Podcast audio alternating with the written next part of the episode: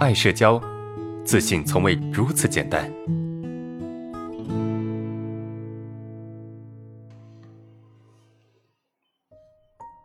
我们看第二个问题，老师，我有一次和同学出去，因为我们每次都很晚回家，所以那次吃完饭，我想说早点回。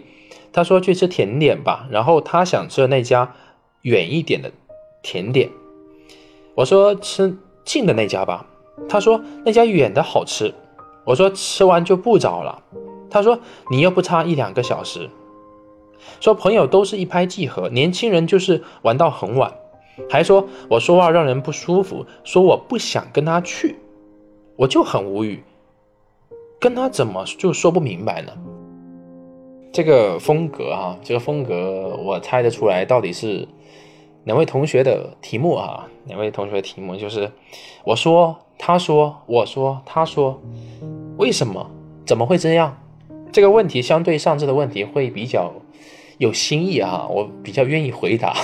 但但呃，OK，首先你得明白你的真实意愿啊，你得知道你要什么，你懂吗？我从这个案例，我单单从这个案例里面，我可以读到一些东西，比如说你朋友他没有尊重你的真实感受，啊，你的朋友在强迫你，你的朋友在用他的观念，啊，年轻人就该玩得很晚啊，年轻人就应该很浪很嗨，对吧？年轻人就应该这个怎么样，是吧？就就他有一套属于他的逻辑体系和认知观点，这是他的，就是他自己能够去。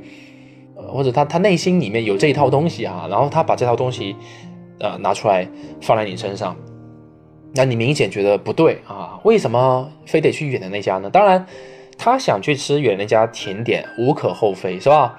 但他必须要尊重你的真实感受啊！你如果觉得太晚了，你不想去，难道早点回家就不是年轻人吗？对吧？难道早点回家，好好的陪家人，好好的回家做点事情，好好早点休息，早点睡觉，保持高能量，难道就不对吗？所以你会发现啊，你的朋友他有自己一套认知，但是在这套认知却让别人不舒服。那到底是谁让谁不舒服？这个，对吧？这个还很难直接去下论断。但就仅仅从这个题目来看，我感觉到是。他让你不舒服了，两个人相处需要有一些，呃，有一些尊重。就我可以要求，我可以说，哎，能不能陪我过去？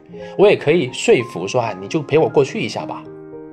但是如果对方真的不愿意，有为难，那就算了，对吧？如果是我的风格哈，我真的，我跟他说，哎，我打电话跟我朋友说，啊，这晚上有没有空，对吧？吃个饭。他说，哎呀，这个晚上想做点事情。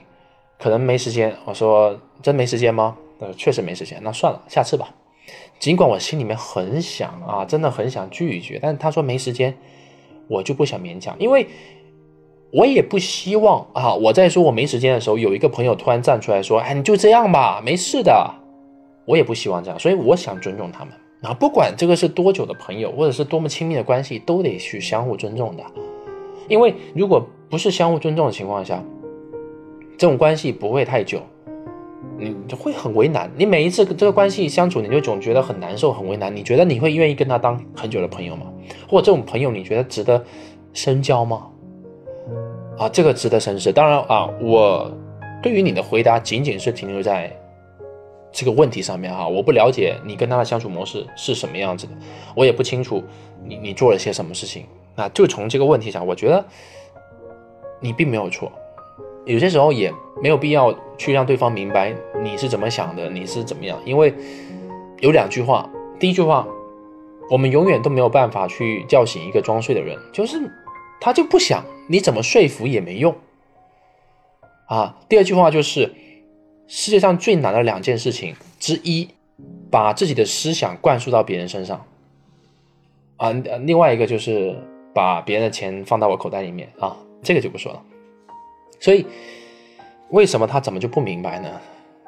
没办法，有些人他就是不想明白，或者他要明白还需要时间。就好像，呃，有社恐的同学，我告诉他说你应该怎么做，应该怎么做，应该怎么做，然后很多同学的第一反应就是：“老师，我做不到；老师，我没办法；老师，你说的我都懂。”那我有什么办法呢？我只能说到这边，对吧？因为我给你了，那你能够做到多少？有时候我也没办法。对，所以就是这样子的，随缘吧。也许有一天他真的会理解，也许他永远不会理解，但没办法，就是这样子的。所以一个人的成熟，一个人的成长，就是意识到很多事情并不是按照自己的想法走的。就意识到很多事情真的很无奈，没有办法。当你认识的越多，你会发现你的能力越有限。当你发现你的能力越有限的时候，你会活得更自由。OK，这是第二个问题。